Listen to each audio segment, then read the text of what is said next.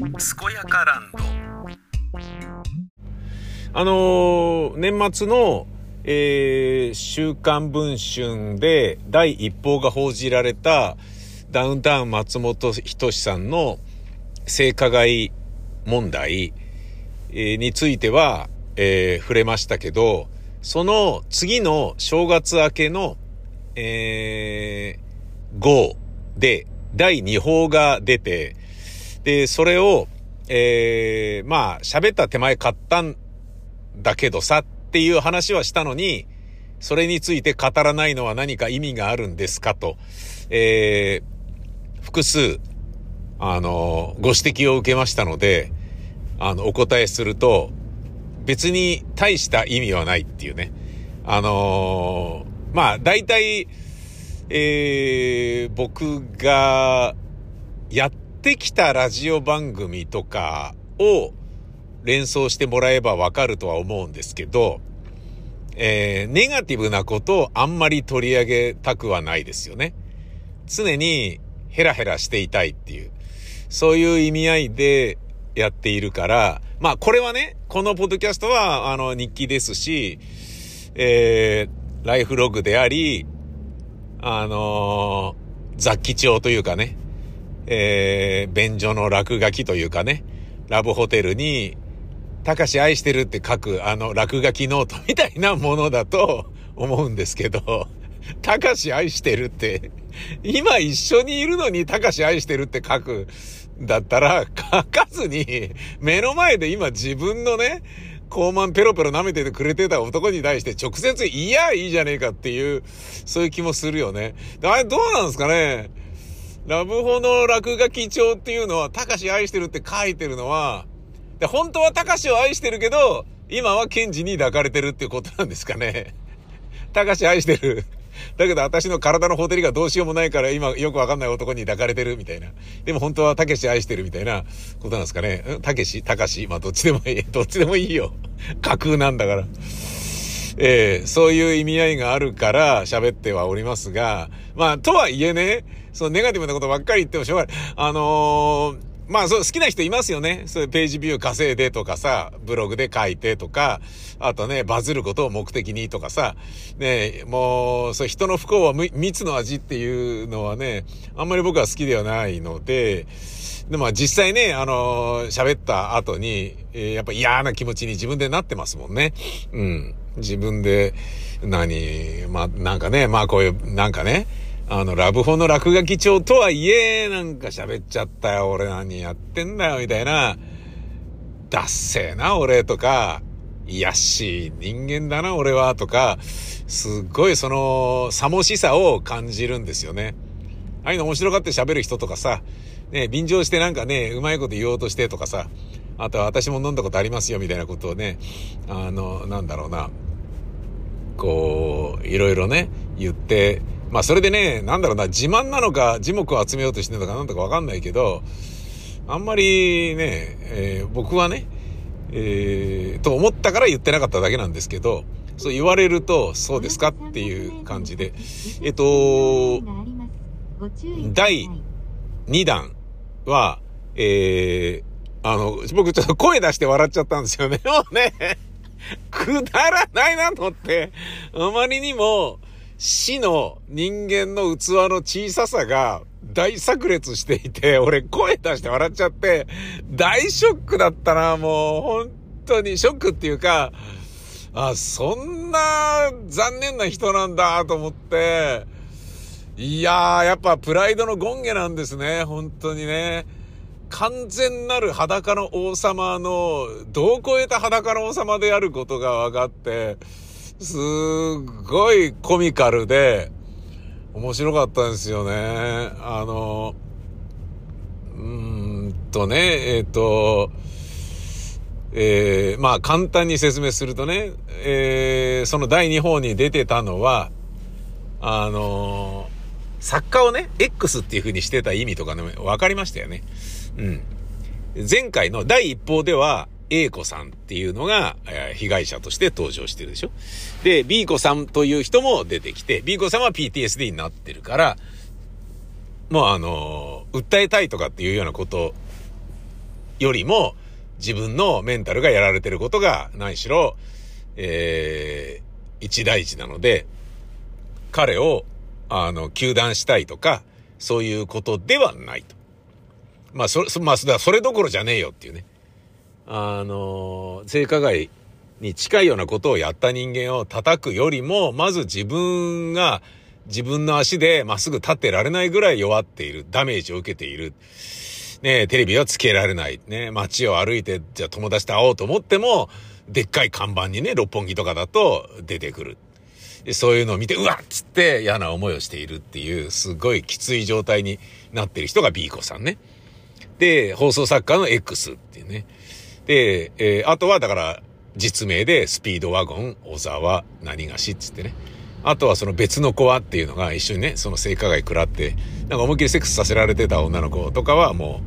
う、なんかね、あの、やられてた人っていう感じになって、そのアルファベットはついてないんだけどさ。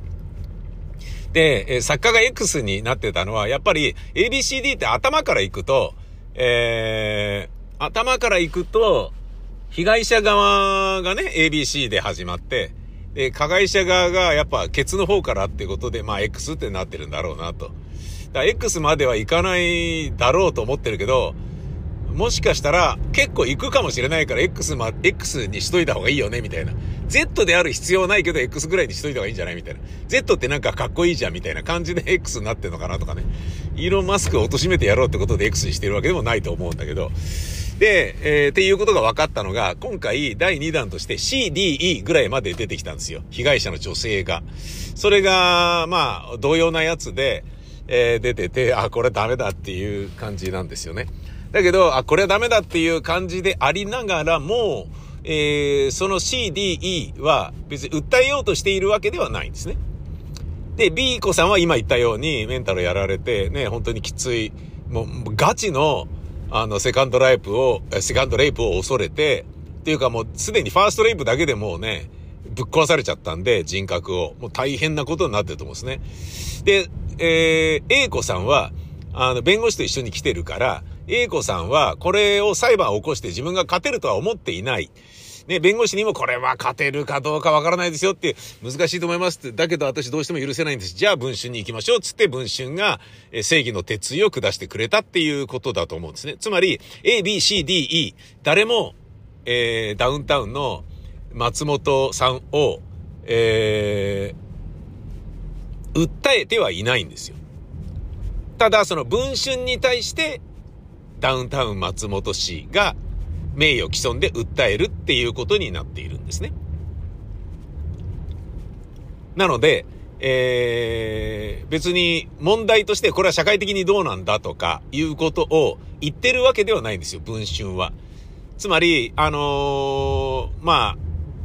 えー、パーケンのキックバックみたいなもので、もう何やってんだよってのは犯罪だから、それは逮捕されるだろうけれど、まあ、あれもね、なんかうまい具合に逃げられちゃいましたね。結果的にね、会計。がね、だからこう、吊るし上げるのはやっぱ難しいんだね。ほんと立ち悪いね。うん、麻薬カルテルと同じぐらい立ち悪いね。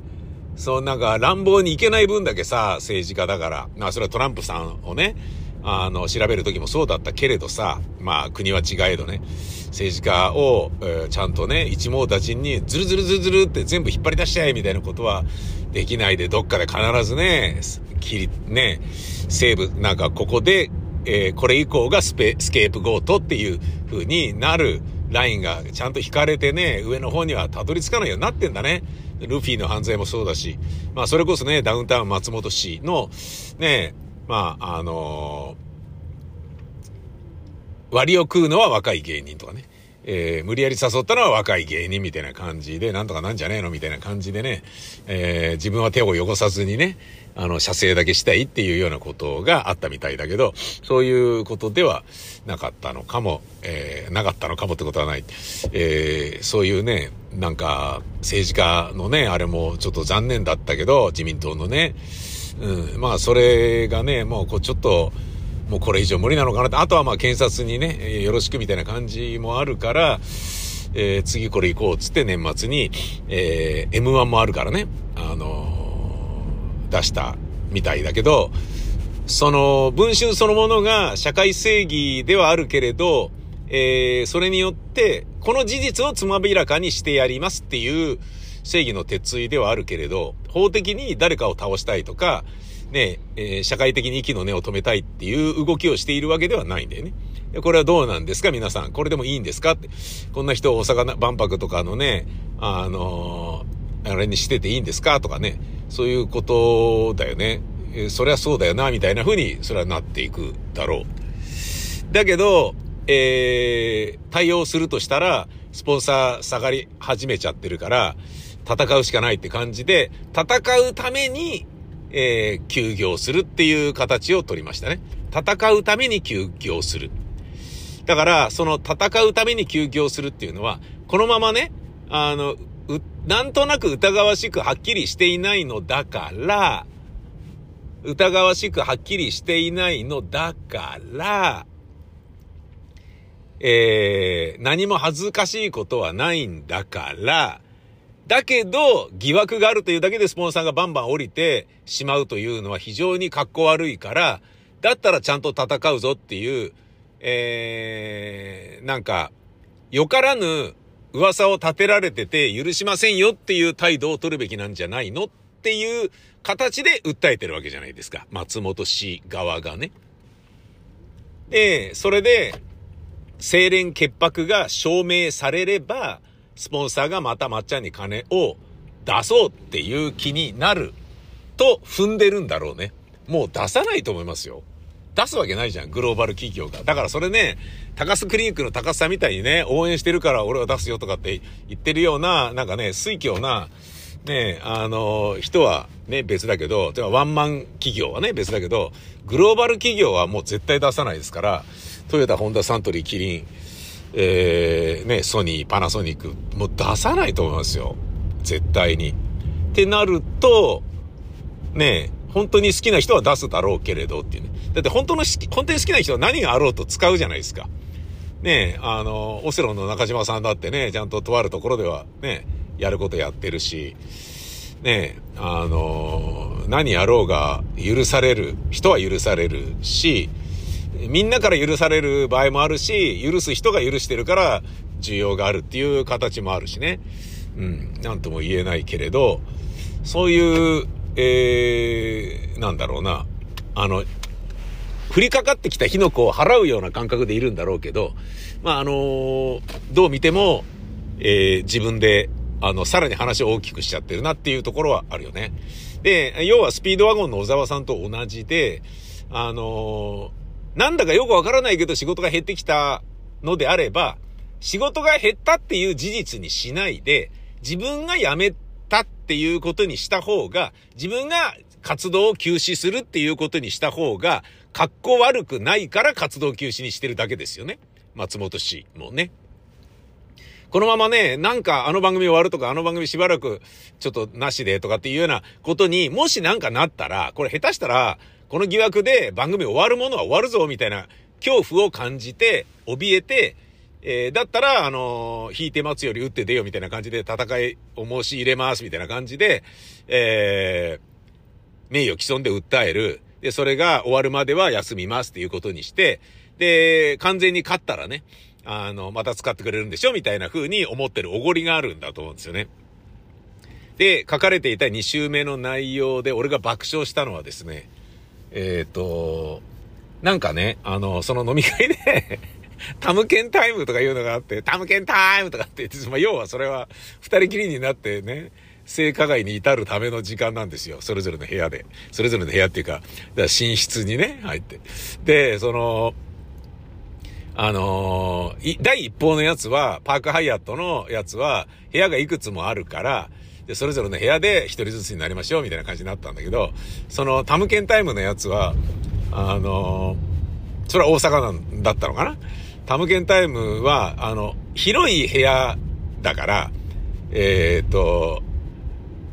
あの、松本さんが、あの、君と二人でいたいって言ってるんだけど、どうかなみたいな感じで、で、それ以外の人間が全員外へ出るみたいな。もう何なんだよ、みたいなのがあって、で、終わったら連絡されて、えー、また戻るみたいな感じとかね。で、それでね、一人の怒った D 子さんだったかな？いい子さんだったかな？が、あの、作家の X にね、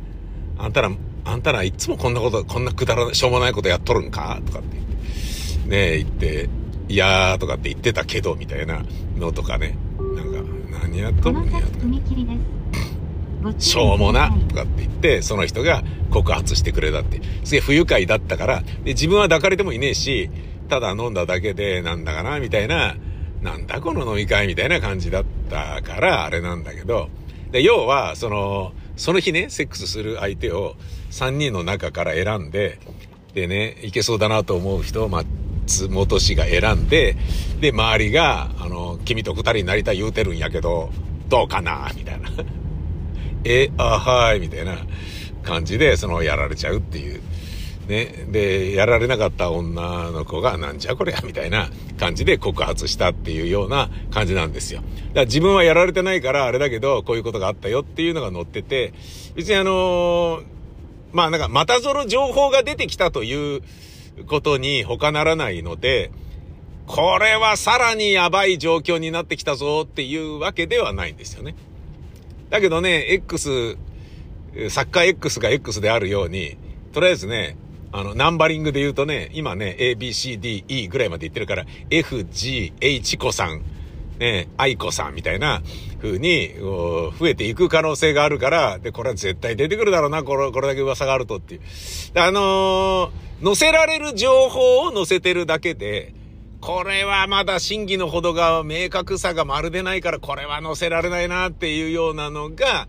いっぱいあるっていうことだと思うんですよね、文章の中では。ただ、これはどう見ても色々やってそうだぞ、あの有名人は。っていうことが、もう、肌感覚で掴んだからやってるんだろうなっていうのは間違いないと思うんですよね。はい。まあ、第2法に関しては、えー、相当やばいよ、これはっていうふうに思うわけではないけど、あー、そんなのが色々やってんのねっていう別のパターン同レベルのひどい話の別のパターンがいろいろ出てきているっていうことなんですよね。で、それを受けて、じゃあ私もよう、私もよう、みたいになってくる人もいるだろう。だからそこではね、私やられたけどすっごい最高なセックスでしたよ、みたいな人がだって私抱かれたいからいいんですもん、みたいに、いいじゃないですか、みたいな 感じで反論するような形で文春にね、寄稿したり、連絡をしたりしてもいいんじゃないかなと思うぐらい、あの、なものではあるんですけどね。だって大抵、ね、大抵っていうかね、本当にね、わあ、まっちゃんに抱かれちゃったわーいって思ってる、ね、あの、なんだろうな、まあ言い方悪いですけど、いわゆる P がいるわけじゃないですか。グルー P がいるわけですよね。そういうね、なんか、なんだろうな。人はテレビ見ながら、あ、私のあそこにチンコを入れてくれた人なんだわ、うふふって思うようなことで、越に入れるような残念な女子もいるわけでしょねで、そういう女子が何人もいるから、みんないけんじゃねみたいに思っちゃってるっていうところがね、残念なお話で。で、俺がこの一件で、えー、今回、あの、その文春の記事ではなく、あのー、感じたことは、えっ、ー、と、明石家さんまの、えー、ラジオで、なんかあれ、岡本社長に聞いたんやけどな、つって、んなんかあのー、アシストする側らしいなって言って、明石家さんまが言ってるらしいんです、言ってたんですよね。で、それはどういうことかっていうと、名誉毀損で訴えているのは、法的手段に取ることも考えていますっていうのは、吉本から発表があったけど、それは、吉本が訴えるのではなく、松本人志さんが訴えるっていうことらしいですね。個人で訴えると。吉本はそれをお手伝いするっていうことなんですよね。個人の名誉が傷つけられたっていうことらしいんですよ。あ、そうなんだ、とか。まあでも、お前が社長になったから大変やなとかっていうような話をしとったんやけどなとかって言って、サンちゃんは言っているんですけど、この情報で僕が、あー、なるほどって思ったのは、もうアウトですね。えー、切り捨てられましたね。吉本工業から。本当に一心同体レベルで絶対に松本を守りきってやると。絶対に松本は白だと。完全なる、えー、濡れ衣だと。100%の冤罪だ。陰謀論だということが、えー、確信しているのであれば、吉本が訴訟を起こすと思うんですよ。だけど、それを個人に訴訟を起こさせて、で、その弁護士紹介とかそういうのもちゃんとやったるからな、うちがって言って、アシストは完全にするっていう風になってるのは、まあそれはね、アシストするのはまあ、ねえドル箱タレントですから、そりゃ、そうするでしょうよ。だけど、訴えを起こすのが松本人志個人となると、えー、つまり吉本が訴える側にならないってことは、吉本が、あ、これ負けるなっていう風に思ってる部分と、負ける可能性が高いなっていう風に思ってる部分と、だって松本散々やってるのは聞いてるからな。えー、文春があれを出したってことは、文春の中ではさぞ会議はなされたわけじゃないですか。で、絶対に叩かれることも分かってるじゃないですか。まっちゃんを信じますみたいな感じのね、バカがたくさんいるわけだから、それでね、あの、まあ、ジャニーズの時もそうだったでしょジャニーズはそんな事務所じゃないですみたいな。好きだから守りたがるっていうファン心理が鬼のように働いて、文春ふざけんなっていうふうには絶対なるだろうってのは分かった上でやってるわけだから、文春はね。それはもう当然ね、あのー、もう文春編集部だけではなく、もう会社全体としてこれやりますけどねって、いいですねっていうのはオーソライズできてるはずなんですよ。倫理が通ってるはずなんですよね。社内で。っていうことは、よっぽどの賞賛があるし、訴えられたって絶対大丈夫だっていうところがあるわけ。訴えられてることだって確実に、あの、推定してますからね、文春は。当然のごとく。何度も今までね、あの、訴えられてきたわけだし。だからそういう訴えるってのは、要は、何にもしないでね、言われたままで、あの、ボコられた状態で引き下がるのが、悔しいから訴えてるだけで、で、訴えたところで泥沼になることは間違いないわけじゃん。もう潔く認めて、スパッとやめた方が良かっただろうなっていう、あのー、醜い泥仕合がこれから延々と続くと思うんですよね。長いと思いますよ、結構。で、本人が出てくるの最後の方だし、で、争ってるうちに、弁護士はね、まあなんかよくわかんないけど、まあお金たくさんもらえるからややるけどね、みたいな感じで、勝てるわけねえじゃん、バーカみたいに思ってる部分は絶対たくさんあるとは思うんですよね。で、その吉本がなぜ、トカゲの尻尾とね、どぶっとい尻尾をね、バシッとね、松本人志さんとお別れっていう風に判断したかっていうのは、もうだから勝てないって思ったんでしょうね。これ勝ったところで仕事が減ることは間違いないし、吉本が負けたっていう風には絶対ならないから、もう他のタレントを守る意味合いでは、これね、どぶっといトカゲの尻尾ではあるけれど、すごい優秀なね、今までね、金を稼ぎまくってくれたスケープゴートではあるけれど、残念ながらお別れですなっていうことだと思うんですよね。でそういう点で言うと、えっ、ー、と、岡本社長はやっぱりちゃんとしてますよね。企業社長として。ね、宮迫さん、ね、加藤さんをね、ぶった切るとかっていうのも。あのー、僕も加藤さんがエージェントになったっていうのを聞いた時点で、あ、これは、近々お別れだなっていうのは思ってましたし、で、その通りになりましたよね。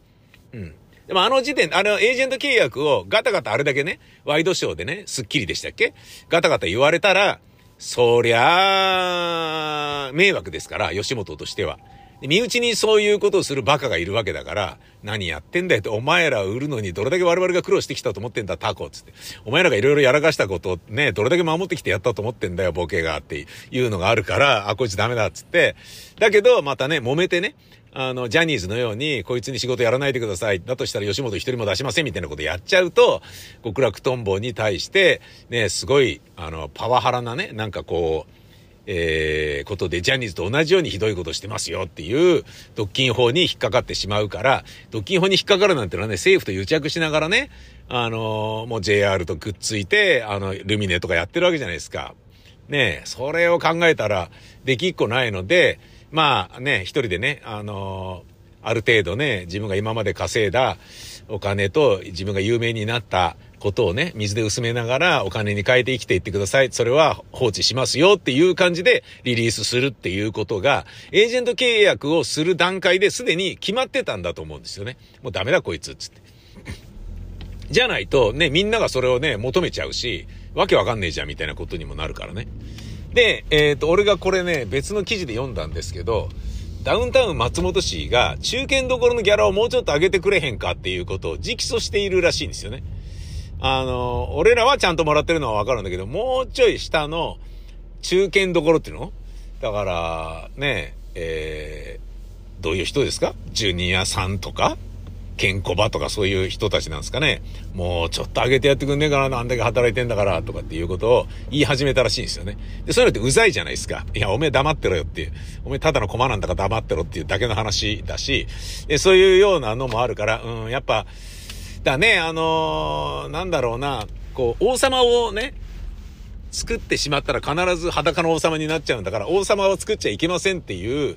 まあ、ラジオ局におけるね、あのー、パーソナリティを肥大化させちゃ、えー、いけないよねっていうのと全く同じ論理で、タレントも、えー、会社の経営に関してはもう黙ってろよっていうことだと思うんですよね。それに尽きるような気がして。で、そのめんどくささも、えー、ちらっと俺記事で読んでたから、ああ、じゃあこれはちょっと、この人もどうだかわかんねえなと思ってたんだけど、まあこれを機会にもう別れていいんじゃないっても十分稼いだんだからあいつっていう、ね、ことになってるんだろうなと。えー、なぜなら、まあ本当に、あのー、自分が、えー、自分がというかね、えー、もうこれ、勝てねえなっていうことと、あ、もうこれで松本終わったなっていうのを吉本が思ってるから、吉本は、訴訟を起こす側には参りま、あの、回りませんっていうことだよね。間違いないね。俺それで、あー、なるほどって、本当にね、岡本社長という人はクールなんだなと思ってね。大崎さんはね、あのー、ね、ダウンタウンを働かせるためだけに社長の座にずっと居座ってきたけど、実際にね、辣腕を振るっていたのは岡本さんなわけじゃないですか。えその人が、もう、すぐにでも社長になって良さそうなぐらい、大崎さんは、あのー、もうね、譲ってもいいぐらいのレベルになってたんだろうけれど、大崎さんが社長にいることでダウンタウンが辞めずに頑張るっていう、ダウンタウンを吉本に引き止めるために、えー、社長をやって、会長をやってっていうことを、大崎さんはやられていましたよね。だけど、年齢的な壁とかいろいろな問題で、えー、退きました。で、えー、もう今は吉本の OB という形に大崎さんはなっている。で今は岡本社長が一人で頑張っている。なので、あのー、そういうことで言うと、えー、まあだけどね、あのー、吉本に対する愛着があるから、松本人志氏は、ね、とりあえずもうちょっと仕事頑張ろうみたいなものと、ね、あとはまあ人気者で居続けたいみたいなね、未練があるんだかなんだかわかんないんだけど、あったんでしょうね、きっとね。うん。で、えー、いたけれど、吉本に、あ、これはもうダメだこいつっていうことなんだなと思って。あ、だから、岡本社長っていうのはね、本当にね、ドライで、あの、会社のことをちゃんと考えてね、えー、会社の次にタレントのことを考えてるっていうことなんだろうなっていうのが、とっても理解できるお話でしたね。うん。俺は、あのー、あ、まあ、やっぱ、ね、ハンドリングできないレベルまでね、中堅どころのギャラ上げてくんねえか、みたいなことまで偉そうに言っちゃうってことは、あの、うっせえよってことじゃないですか、それね。あの、極楽とんぼの加藤さんと同じようなことでね。で、それはもちろんね、そっか、そうだよね、とかってちょっと考えるね、みたいなことあるんだと思うんだけど、めんどくせえなあいつっていうことでしかないからさ、機嫌取らなきゃいけないわけだから、ね、うざいよね。でもこういうのがあると、じゃあもうお別れで、はい、さよなら、みたいなことになりかねないと思うんだよな。これもちょっと無理でしょうね。うん。なんかね、宮迫さんとかね、えー、エージェント契約を声高に訴えて結んだ加藤さんとか、えー、不祥事を起こした人に対する、えー、なんだろうな、みそぎの取らせ方は、岡本さんが上手というよりは、時代がコンプライアンスを救急としてきたので、対応せざるを得なくなってしまった岡本さんが、えー、球体以前を大改革しなければいけないめんどくさい仕事になっているっていうだけで、岡本さんが厳しい人っていうことではないとは思いますよ。で、こういうことによって、まあ一人のね、ダウンタウンというね、えー、有名なタレントの一人がね、いなくなってしまうということにより、えー、もう今までのようなことはやっちゃいけないんだぞっていうことをみんなに知らしめることになれば、まあそれでいいかな、みたいなものだと思うんですよね。なんだかんだね、有名人がいっぱいいる事務所だし、あのー、テレビ局もね、株主でそれぞれ入ってるような事務所だから、そんな、ね、プロダクションなんかないからね。えー、つまり、で、政府もね、あの、安倍一派は完全に、えー、抱き込んでいるから、ね、いろんなところでいろんなことができちゃうわけじゃないですか。あの、大阪万博のね、ああいうのもそうだし、ルミネみたいなものとかね、もう事業としてね、えー、もう、そこでね、根回しすれば、環境省だとかね、旅行代理店、旅行畑のね、えー、大臣だなんだとかって強いやつに話聞いたでね、大手ね、ツーリストの会社に、なんかね、パッケージでね、こういうの組んでとかっていうようなことはもう楽勝でできるわけだから、つまり、笑いが止まらないぐらい、システムで金を儲けられるようになってるわけで、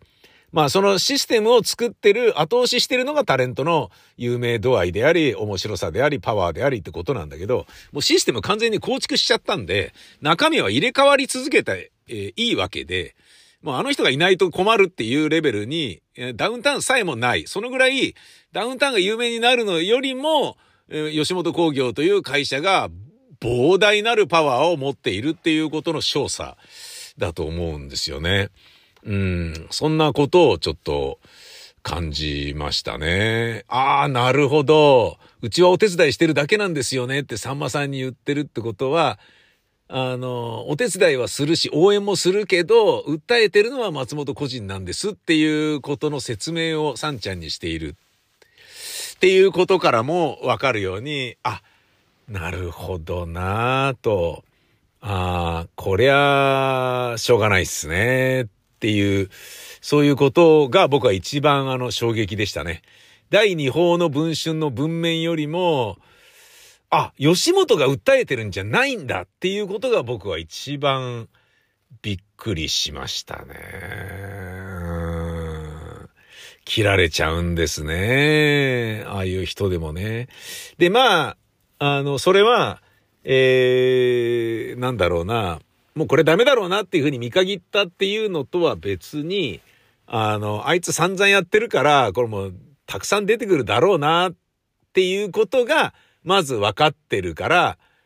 えー、文春の本気度合いを見れば、うん、これは、多分ダメだな、みたいな。いろんな情報を本当に掴んでんだろうな、多分ダメだな、みたいなことを思ったっていうね。クールにドライで切ったっていう部分と、多分いっぱい出てんだろうなっていうふうに、あの、思って、今のうちに損切りしといた方がいいんじゃないっつって、この裁判に1円も金出さないことにしようっつって。で、その代わり弁護士紹介とかね、そういうのはちゃんとやってあげるよ、みたいな。でもお金お前で出せよ、みたいなことになってるんだなっていうのがね、うん、まあ、面白いなと思いましたね。そしてあのー、なんだろうな、たけしさんがね、えー、オフィス来たののね、社長がね、好きなだけ金使いまくってて で、それ全然気づかなくて、たけしさんがね、たけしさんのね、今の奥さんっていうのかな。ねあの、あんた何、でも、好きなようにやられちゃってんじゃないの？何これ？って言って、長文見せろって言いなさいよみたいな感じで、今のたけしさんの奥さんが動き回ったことで、森社長がね、かつての森社長が、お、これダメじゃねえか、このバカって話になって、えー、すごいね、土下座してね、なんとかお願いしますみたいになったんだけど、お別れしてっていうような感じになったでしょ。ねえ、その、それもね、なんか、あの、やっぱこうやってね、結局ね、利用されちゃうんだよなっていう、たけしさん自体利用されてるっていうのが、ダサーっていう感じはあったけど、それよりもちょっとね、状況としてダサっていうレベルはやっぱ増してるかな。うん。若い時にね、あの、今度山口くんと武田くんのマネージャーがね、お金持って逃げちゃったっていうので、山竹かわいそうだなっていうのは、あんなに面白い人たちなのにそんな目に遭っちゃうんだなっていうのはあったけど、やっぱ芸能界ではそういうことは連綿として続くし、いろんなところで、えー、利権が絡むものはうまいことやってる人がいますよね。鍋プロでも、えっ、と、タレントに仕事させて、だけど鍋プロに通していないで、自分が直で受けた仕事、いわゆる職内をやらせて、そのギャラは本人には出さないで自分で全部もらうみたいなことやってたマネージャーが何人かいて、で、バンバンクビになってね。で、クビになったんだけど、有名プロダクションの社長になってたりするんだよ、その後に。なんだかなって感じなんだよ。あの、そういうようなのは、まあ、数多く存在する嫌な話なんだけど、やっぱり動くお金がでかいから、タレントたちはバカであり続けて全然構わないっていう考え方なんだと思うんだよね。だって売れたらね、人気者になって売れたらみんながチヤホヤしてくれる。売れたらマネージャーも頑張って仕事を取ってくれる。ね、仕事がいっぱいあればお金はそれに見合ってるかどうかっていうのはどうでもいいっていうのがタレントだから、まあおめでたいですけどね。夢を売る商売だからそれでもいいような気がします。えー、そういうね、人たちがたくさんいる中で、あの、ついにね、その、なんだろうな、あの、不動のパワーと呼ばれていたような雰囲気がなくなってしまった。あとは、えー、ワイドナショーにね、出ないっていうことになったのも、そりゃそうだろうっていうね。あの、本人が先走ってワイドナショー出ますとかって言ってんのとかも、バカかお前っていう感じじゃないですか。ねえ、一人の言い訳のために公共の電波を使っていいわけないだろっていう話ですから。僕もニンニン乳首っていうのやってた時に、とある人がミュージシャンのね、えっ、ー、と、交通事故か何かを起こしてしまったんですよね。で、それについてちょっと説明をさせてほしいとかっていうのがあったんだけど、その場にこれを使うのはやめてくださいって、僕でさえお断りしましたからね、編成局長の僕でさえ。で、それは全然、あのー、一部言うのはいいんだけど、あの、それオフィシャルな公言というのは自分のホームページなり何なりでやってくださいと。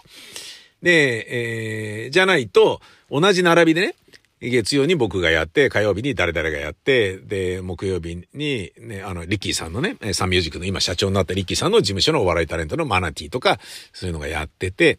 で、金曜日とかに上松哲平がやってて、みたいな中で、毎曜日ね、あの、いろんな人がやっている中で、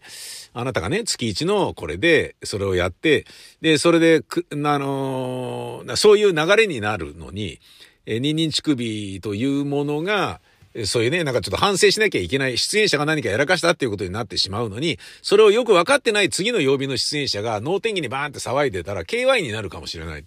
ね、人が死んでんのになんだみたいな風に言われてしまうかもしれないことを思うと、えー、他に対する、えー、影響と、えー、まあ、インターネットではあるけれど、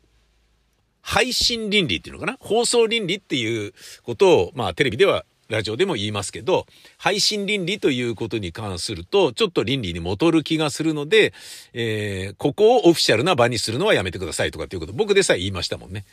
そんなことがですよ。40歳の時の僕でさえ分かってるのに、60歳になってワイドナショーを私物化できると思ってるっていうところがもう、バカ丸出しですよね。残念ながら。それはフジテレビは怒ると思います。ね、いろいろ話し合った末、やらない方がいいんじゃないですかっていう風になったんですよね、みたいになってんだけど、フジテレビはただ怒ってるだけだと思いますよ。お前何なんだ勝手にやめといて何なんだてめえと。ねえあの、だから、やっぱり裸の王様になっちゃうんでしょうね。あの、いつでもね、松本さん、あの、特番の時でもね、なんかあったらワイドなショー出てください。よろしくお願いします。つって。ね松本さんのおかげでね、あの、東野さんにこうやって出ていただいて、ね素敵な人たちに囲まれてあれしておりますんで、みたいなね。ことをそのまま真に受けて、何でも言うね、うまい具合に自分の思い通りになるって勘違いしちゃってるところがちょっと痛すぎますよね。うん。まあタレントっていうのはね、どんなに、えー、惨めなね、えー、ポジションからね、ぐわーっと上がってね、成功したんだからちゃんとした人徳者なんだろうって思ってても、このようになんか少子にしかならないような、えー、ことの顛末を迎える人もいるんだなっていうことが、えー、痛感させられましたね。この数週間でね。で、その、裸の王様みたいなタレントでね、えー、タレントは夢を買ってるけど、霞食って生きていくみたいなところがやっぱ強いよねっていうふうに思えるのは、えー、夢になりたいっていうことで、えー、利用される側のね、歯車の駒でしかないっていう、消費する、えー、駒でしかないっていう残念な要素もあるように見受けられるんだけど、だけど、九段の吉本工業では、あのー、狭間寛平さんが、何でしたっけゼネラルプロデューサーじゃなくて、なんかなってるんですよね。すっごいいい役職をついて、ちゃんとお金もらってるんですよね、ある程度。それが僕すっごいいいなと思います。とってもいいなと思いますね。うん。ああいう人はね、えー、カンペちゃんなんかね、もう一番なんかこう、利用しやすいじゃないですか。カンペちゃんこれやってください。うん、わかったよ。とかって言って、なんかやって、なんか、いや、やるんだからやらせてがいいんじゃねえかみたいな。で、これだけピン、ピンハネしちゃおうぜみたいなことを騙そうと思えば、組みしやすいといえば一番組みしやすいような人。だからこそこういう人を食い物にしちゃダメだよねっていう、こんな従順な人いないんだからっていうことだと思うんですよね。あの、まあ、サンちゃんもそうだけどさ、うん、あの、なんだかんだね、なんだかんだ会社にでかい面して岡本なんとかで言ってお前大変だなとかって言って、いうような態度をとっていても会社愛が強くて、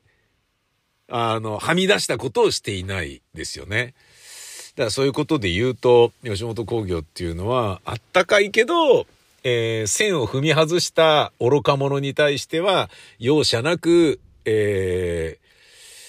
ー、お別れを、えー、するよねっていうことなんだなぁと思いました。